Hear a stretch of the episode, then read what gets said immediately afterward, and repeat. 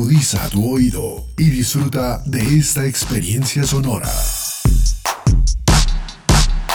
Este es un podcast Radio Unal.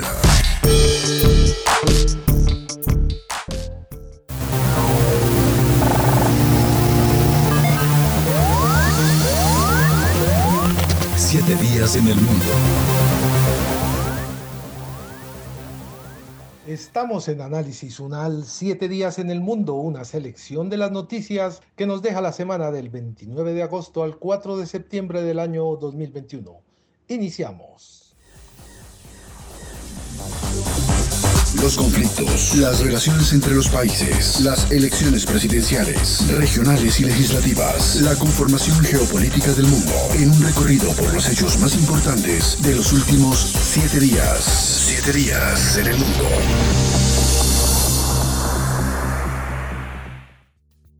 Profesor de la Universidad Nacional Autónoma de México hizo exaltación del feminicidio, afirmando que es un acto de amor e inmediatamente el rector solicitó su destitución. El rector de la UNAM, Enrique Graue, le solicitó a la Junta de Gobierno de la institución universitaria la remoción del director del Instituto de Investigaciones Estéticas, el profesor Iván Ruiz García, quien señaló que los feminicidios pueden considerarse un acto de amor.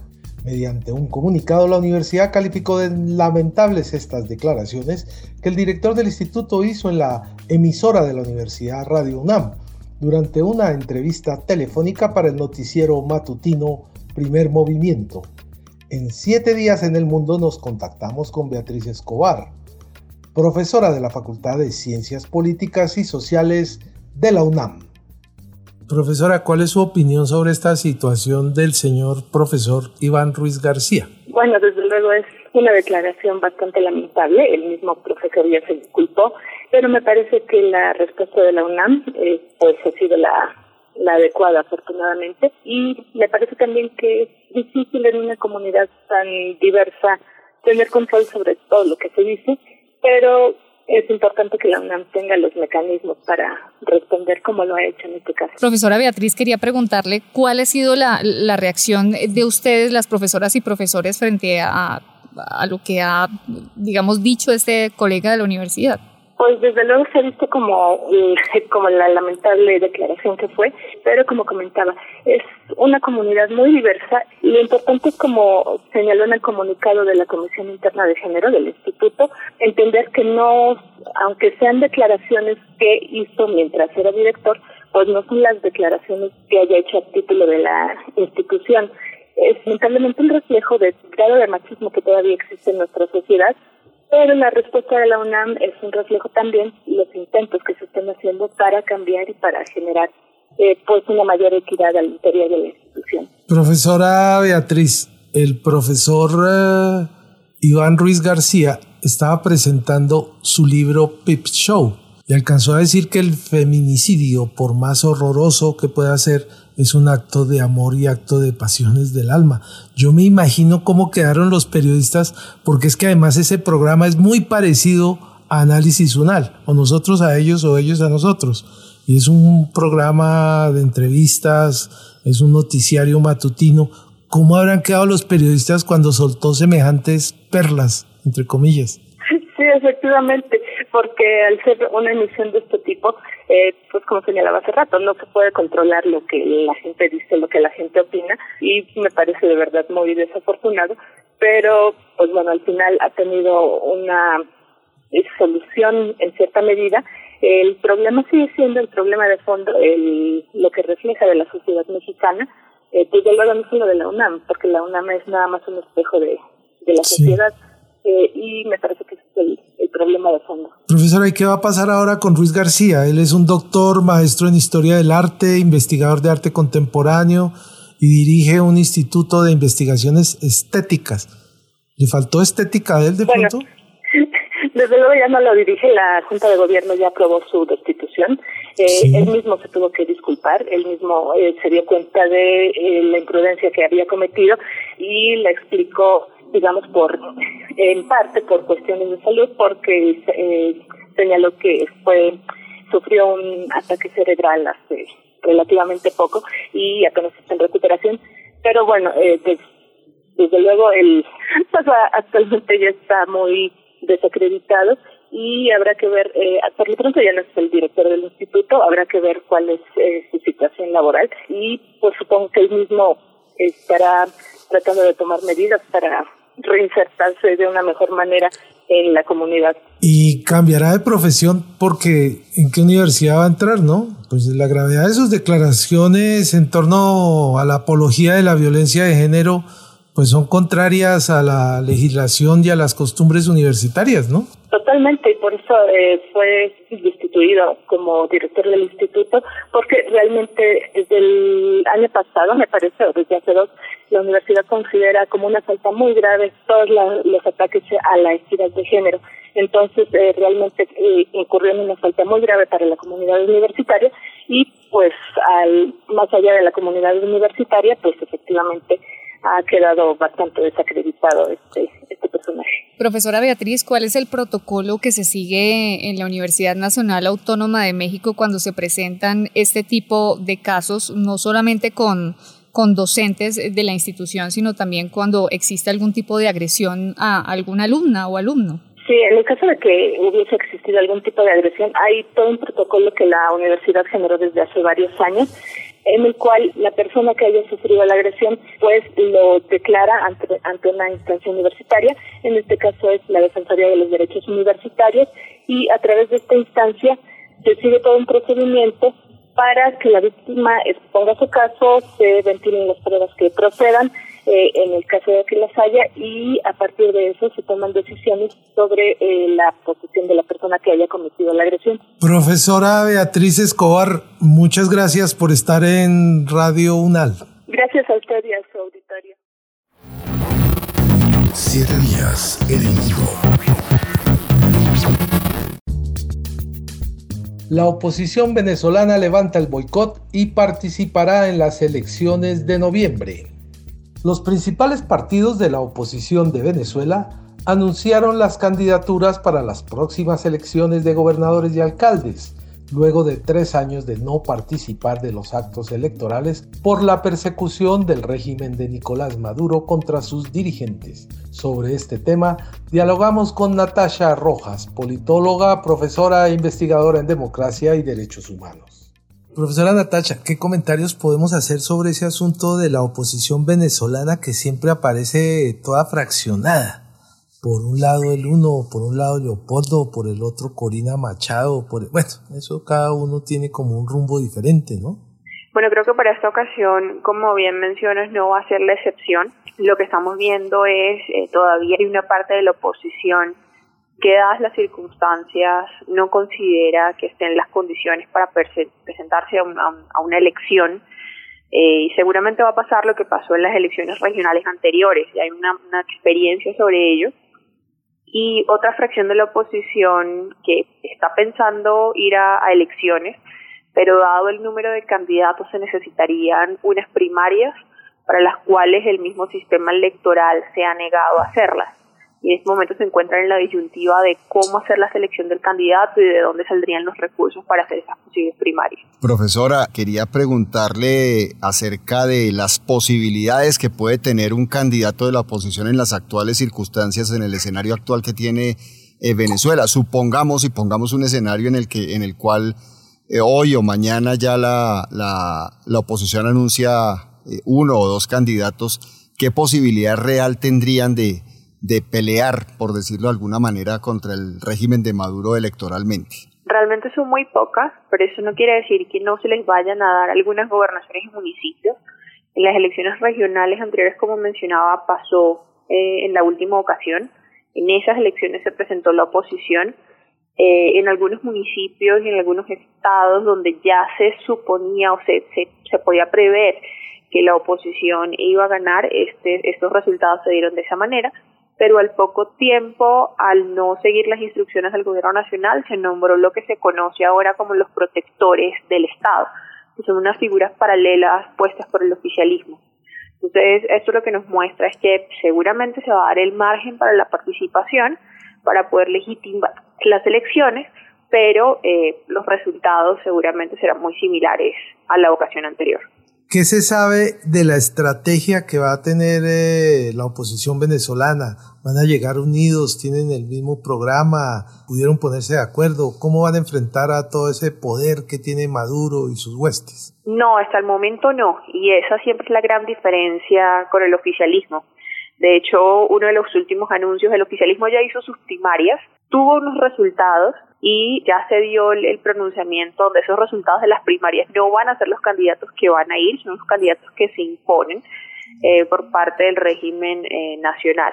Sin embargo, la oposición todavía está en discusión. Hay estados donde hay muchísimos candidatos y tienen diferentes posiciones porque vienen de diferentes partidos. Y como mencionaba hace un momento, la idea es poder hacer unas primarias pero esto hasta el momento simplemente está como en discusiones y no sabemos muy bien cómo se va a hacer ese proceso de selección y si finalmente van a ir unificados o no, como lo están planteando. Profesora, ¿qué ha pasado con Diosdado Cabello, que parecía el segundo del régimen y como que entró en desgracia?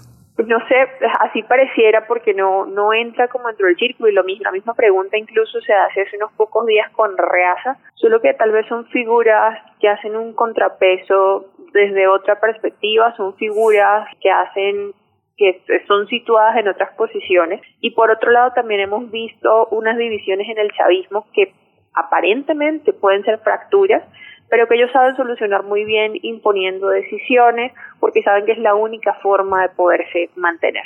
Entonces, independientemente de lo que pueda pasar al interior del chavismo, al menos hacia afuera y sobre todo en estos términos de lo que quieren hacer con el proceso electoral, no les va a afectar en mayor medida. Profesora, y el, y el tema de las conversaciones eh, en Ciudad de México, ¿cómo lo ve usted? ¿Se está avanzando realmente en esto? ¿Puede llegarse a un punto de acuerdo? ¿O simplemente, eh, como pareciera que va a ser esta participación de la oposición es una especie de saludo a la bandera como para decirle al mundo que se están haciendo cosas pero, pero realmente no se está avanzando mucho? Pero la mayoría cuando les preguntan si quisieran una salida negociada es lo que la mayoría desea, es el mejor de los escenarios, pero realmente hay que mirar estas conversaciones con una muy muy baja expectativa de lo que pueda suceder eh, se supone que ahora, inicio del mes de septiembre, deben retomar las conversaciones, deben retomar esto, pero con cara a unas condiciones específicas que se pusieron por parte del régimen para las elecciones.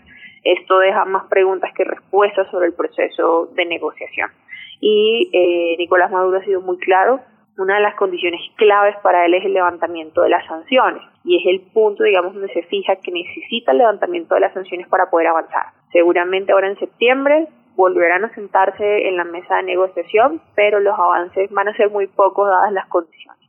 Profesora, ¿qué tan riesgoso es el sistema de votación venezolano con terminales eléctricas? Ese siempre ha sido un cuestionamiento en el caso venezolano desde sus inicios y más después de que salieron hace unos cinco años los pronunciamientos de la misma empresa reconociendo la fragilidad del mismo sistema y cómo se podían cometer fraude.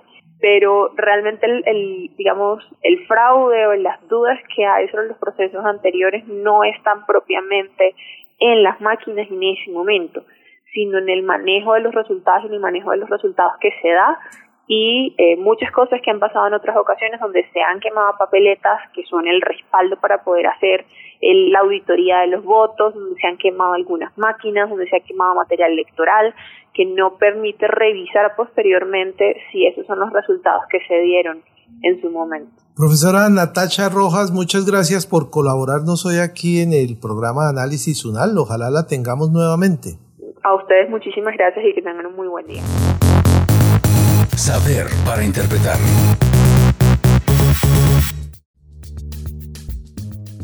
Heinz Christian Strache, ex vicecanciller austriaco, fue condenado a 15 meses de cárcel por corrupción. El exfuncionario está acusado en varios casos abiertos de favorecer a terceros a cambio de donaciones para su partido. La filtración provocó un escándalo que llevó a la ruptura del gobierno que formaban en coalición con el conservador Sebastián Kurz. Dialogamos con Ildiko Esegedi Masak, abogada, profesora e investigadora de la Facultad de Ciencias Jurídicas de la Universidad Javeriana y cónsul honoraria de Hungría en Colombia. Profesora, ¿qué tal si usted revisa este tema y nos da un ejemplo y cómo podemos proyectar ese caso de corrupción para el país colombiano. Muchísimas gracias. Mira, este caso tiene varias implicaciones. Empecemos con un primer punto. Estamos hablando del partido SPU, lo que es el Partido de Libertad. Este partido es un partido de ultraderecha. Este partido es el único partido, lo que, pues en Europa existente, lo que cuando lo, lo establecen en 1945, quien lo establece fue un ex nazi de SS. Entonces este partido tiene como una connotación difícil en general en Europa y de hecho cuando el escándalo sale en 2019 el escándalo de Ibiza, este partido, lo que es el Partido de, la Libertad, FPU, de, de ultraderechas, ellos estaban en gobierno, en gobierno con Sebastián Kurz. Entonces empezamos a hablar sobre el tipo de partido. ¿Por qué es tan importante el tipo de partido? Porque este partido empezó a hacer unas cosas en política ya hace años, lo que no se hace. Ellos tenían un tema de corrupción, lo que nunca cerró, de hecho, cuando ya entraron en, en, gobierno en 2000. Es una, es una vaina de la privatización de, hubo una cosa, un escándalo gigante de corrupción, lo que de hecho nunca se cerró. ¿Qué pasó detrás del el escándalo de Ibiza? Donde empieza todo el temario con, con Heinz Christian Strache. Lo que empieza y es lo siguiente no es solamente que hablaron sobre corrupción, sobre dame la platica y entonces yo te voy a dar unos contratos. ¿Qué consecuencias políticas va a tener esta condena del señor Heinz Christian Strache para su partido? Es algo muy interesante. Lo votan del partido. Del STU lo votan a él, a su esposa, y lo votan obviamente a ese eh, Gudenus, Johan Gudenus. Entonces, los votaron de ese partido ya en 2019. Pero ¿qué hace el Señor? Esto es sin escrúpulos. Pero bueno, ¿qué ocurre? Él siempre estaba diciendo desde 2009, mira, es una mentira, ustedes no pueden demostrar lo de Ibiza, ¿verdad? Lo de Ibiza ustedes no pueden demostrar, es una mentira.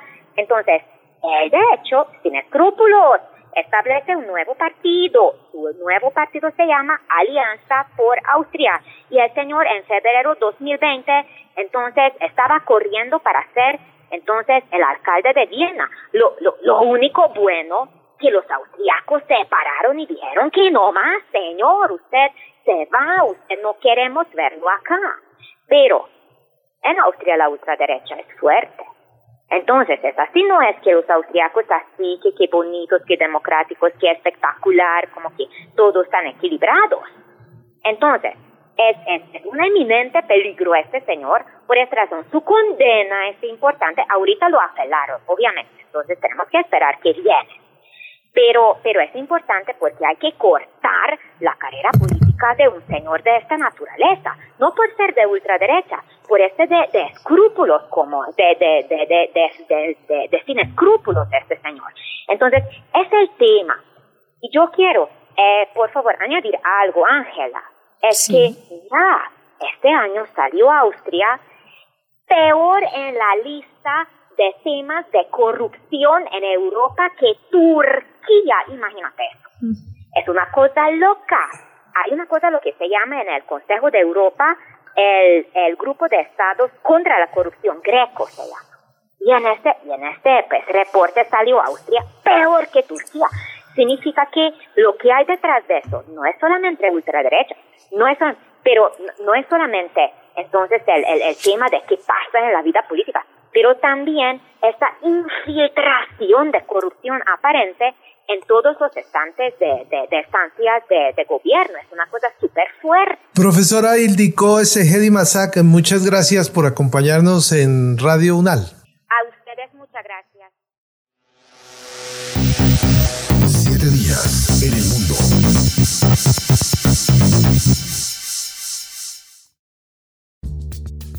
Moderna, el laboratorio farmacéutico norteamericano, inició los ensayos de la vacuna contra el VIH en humanos.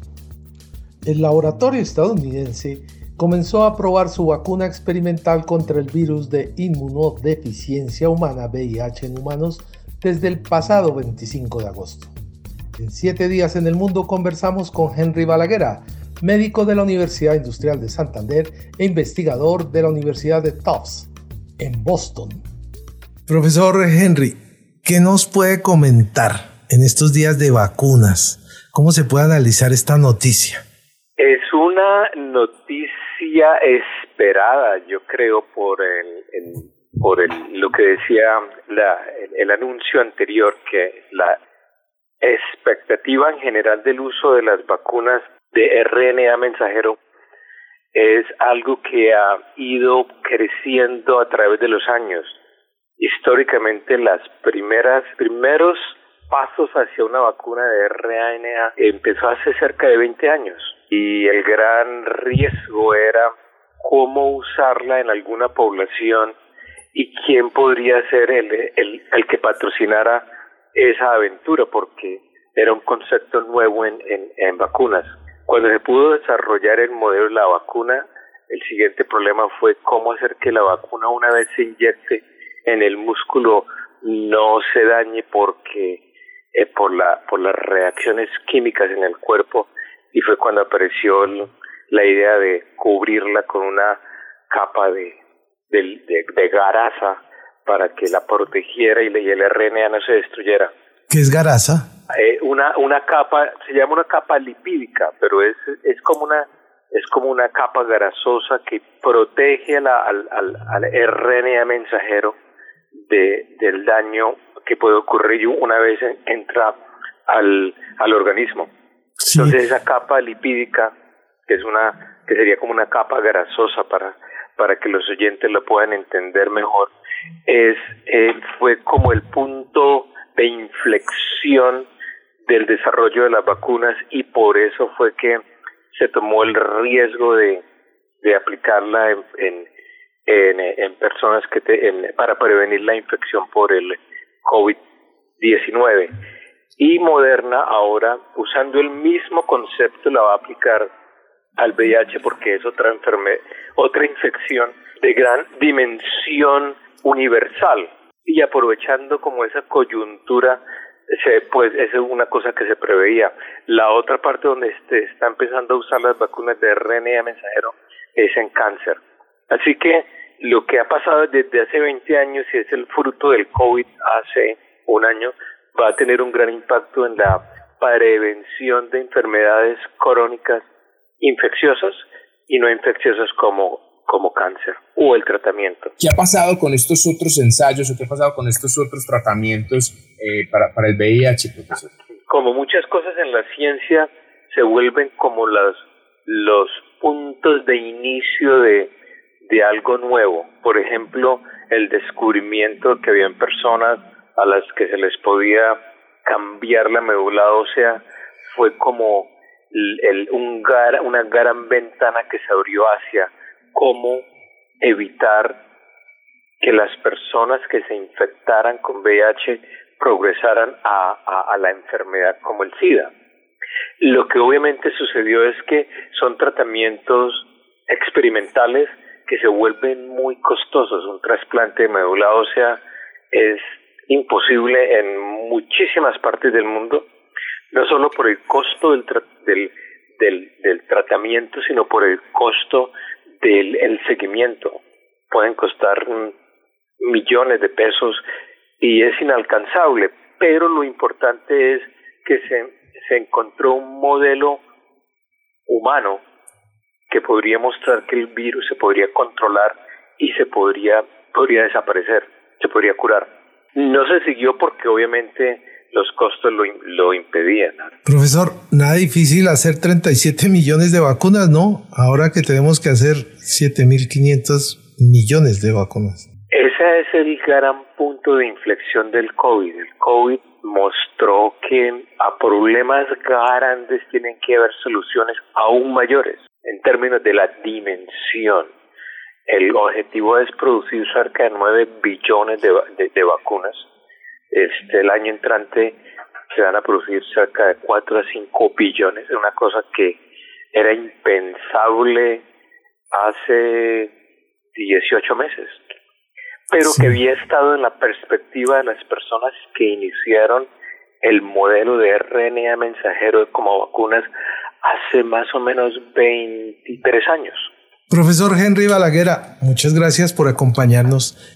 Guillermo, muchas gracias por tu amabilidad y Alexander, muchas gracias por tu generosidad también y ojalá nos volvemos a encontrar. Siete días en el mundo.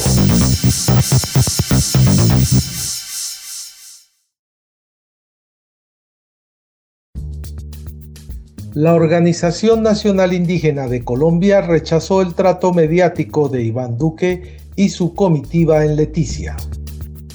El pasado 30 de agosto Colombia lideró la cumbre PRECOP de biodiversidad desde Leticia, Amazonas, y a la polémica que se armó por una foto del presidente Iván Duque acompañado de la comunidad indígena Yusi Monilla Mena se suma una nueva acusación.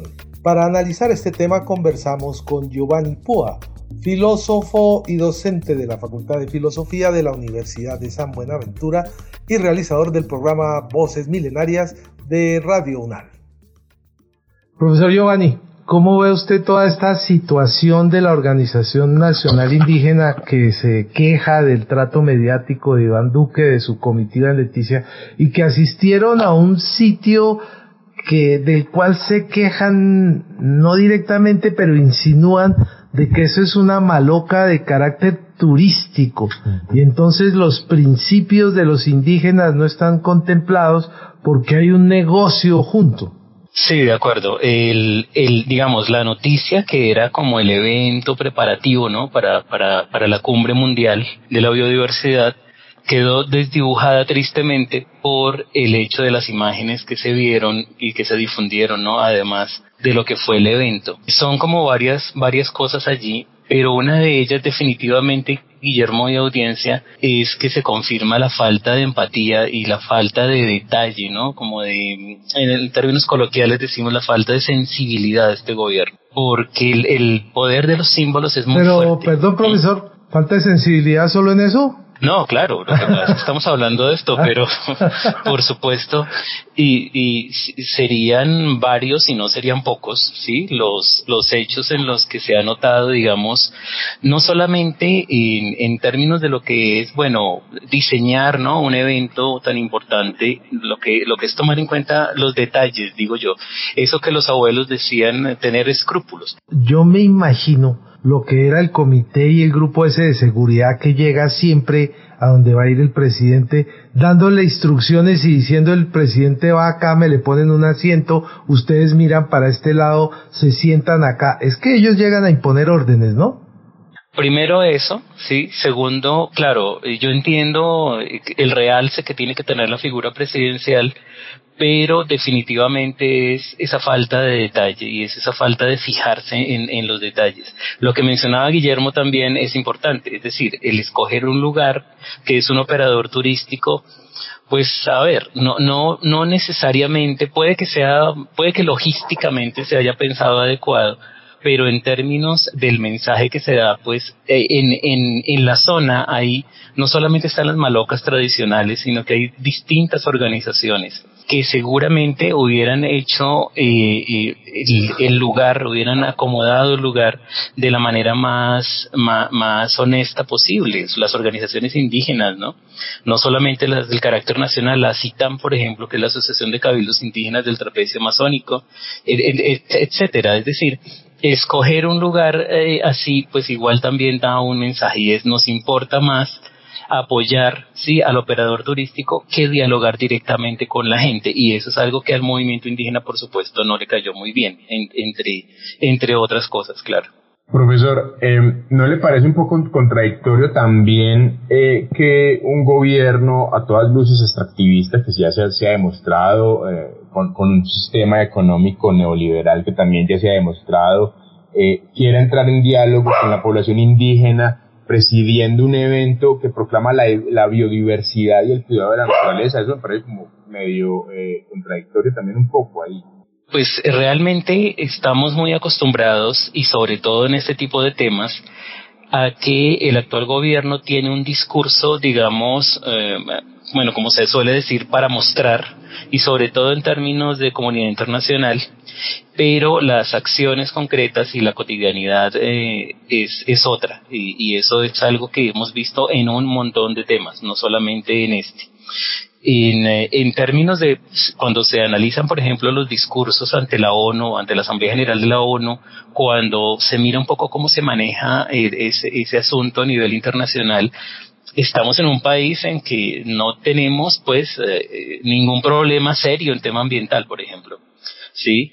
Pero cuando se mira la realidad, cuando se miran las cifras de deforestación, cuando se mira la cifra de líderes indígenas asesinados de más de 30 en lo que va de este año, para no hacer la cuenta larga desde, desde el inicio del proceso, de, de, la implementación del proceso de paz o, o del actual gobierno, pues eh, la realidad es otra. Entonces sí estamos muy acostumbrados a que discursivamente se maneja de una forma, pero de en la práctica de otra. Y ahorita en estos días está lo del acuerdo de Escazú por ejemplo que es un tema en donde se ve precisamente eso. Un, un discurso muy favorable sí muy amigable al asunto de tenemos que ratificar esto pero una falta total de acciones. Entonces sí es sí es como una constante lastimosamente.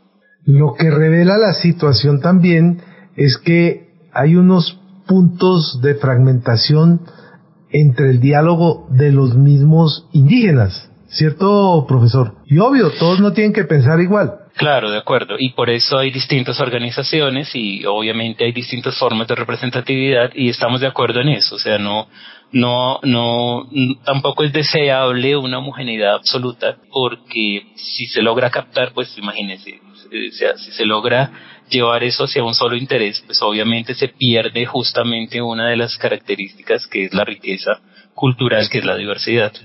Claro, yo, yo entiendo el asunto, pero también me imagino, Guillermo, lo que usted dice, o sea, eh, la, no solo la comitiva, sino todo el grupo de logística presidencial llegando, organizando, diciendo, claro, sabemos bien que la visita de un presidente a las regiones siempre es una posibilidad de mostrar un poco la región, ¿no? Y de, y de mostrarse un poco y de visibilizarse un poco, tal vez sea mejor la palabra. Y en ese sentido puede ser que haya habido allí como una, pues como, como, como una discursividad que haya llevado a que un, un grupo mm, de, de, son ticunas, si no estoy mal, pues hayan estado allí, eh, seguramente con una buena intención, pero volvemos al asunto de los detalles en los detalles a veces está, en los detalles está el diablo. Hoy está, hoy, hoy estamos recordando muchos dichos, ¿no?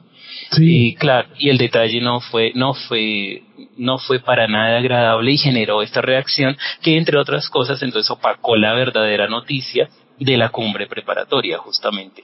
Entonces eso fue lastimoso. Profesor Giovanni Púa, muchas gracias por acompañarnos en sus emisoras. Siempre es un gusto, un saludo allí a la gente y por supuesto a toda la audiencia inteligente. Siete días en el mundo.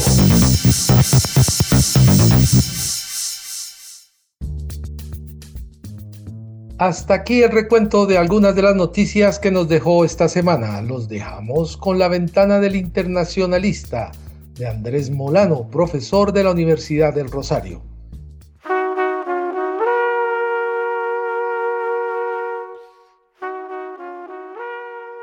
Esta es la ventana del internacionalista, un lugar para mirar lo que pasa en el mundo y ver el mundo pasar. A veces la omnipresencia de alguna noticia de innegable importancia y cuyos efectos seguramente habrán de sentirse no solo en el presente inmediato, sino en el más largo plazo, ensombrece otras que, no por menos destacadas en los titulares de prensa, carecen de relevancia, sobre todo para quienes las protagonizan o las sufren, que no son siempre los mismos también para quienes intentan entender y luego explicar lo que acontece en el mundo. Noticias menos ruidosas, menos sonoras, pero nunca mudas. Es lo que sucede, para ilustrarlo todo con una sola imagen, cuando el árbol no deja ver el bosque, o mejor aún, cuando el árbol no deja ver el paisaje, que es siempre mucho más que el bosque.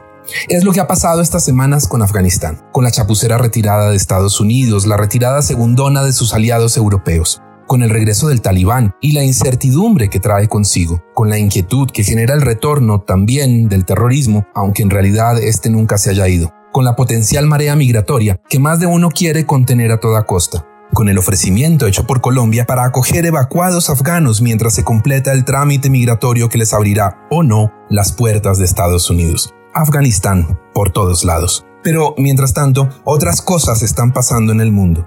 Es cuestión de ponerse en órbita, enfocar el radar en otras direcciones. Las relaciones entre Argelia y Marruecos están en su punto más bajo desde 1994.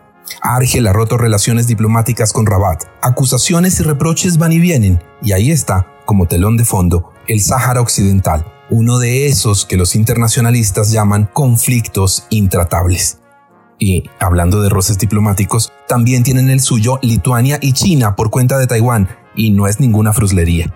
Hay calentamiento no solo ambiental, sino electoral. En Canadá, donde habrá elecciones anticipadas. En Alemania, donde la era Merkel termina. Y las apuestas están todas abiertas, aunque por ahora parezcan favorecer a los socialdemócratas. En Filipinas, donde Duterte, padre, espera ser vicepresidente de Duterte, hija. Nepotismo y también persecución calientan el proceso electoral en Nicaragua. Y en Venezuela, la oposición parece haber renunciado al boicot y participará en las elecciones de noviembre, al menos por ahora. En China, el cuasi todopoderoso Xi Jinping tiene un nuevo lema, prosperidad común, y el Partido Comunista se ha comprometido a ajustar razonablemente los ingresos altos y fomentar lo que quiera que eso signifique en China, la filantropía. En latitudes más cercanas ganan terreno las criptomonedas. En Cuba, para hacerle el quite a las sanciones estadounidenses. Y en El Salvador, donde el Bitcoin será moneda oficial desde el próximo 7 de septiembre. Allí mismo, aunque es harina de otro costal, parece haberse producido lo que eh, unos llaman purga judicial, cuyas potenciales consecuencias para el Estado de Derecho en ese país no deberían pasar desapercibidas. Son tantas las cosas que ocurren en el mundo y es tan escaso el tiempo que a veces tenemos para digerirlas. Soy Andrés Molano y esta es, aunque algo estrecha, la ventana del internacionalista un lugar para mirar lo que pasa en el mundo y ver el mundo pasar.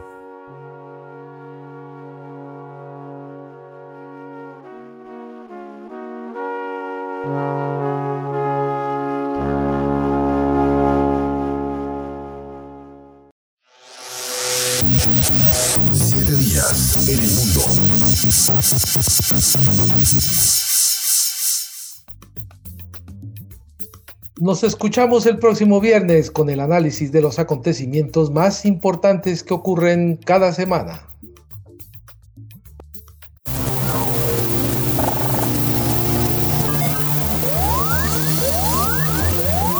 Siete días en el mundo.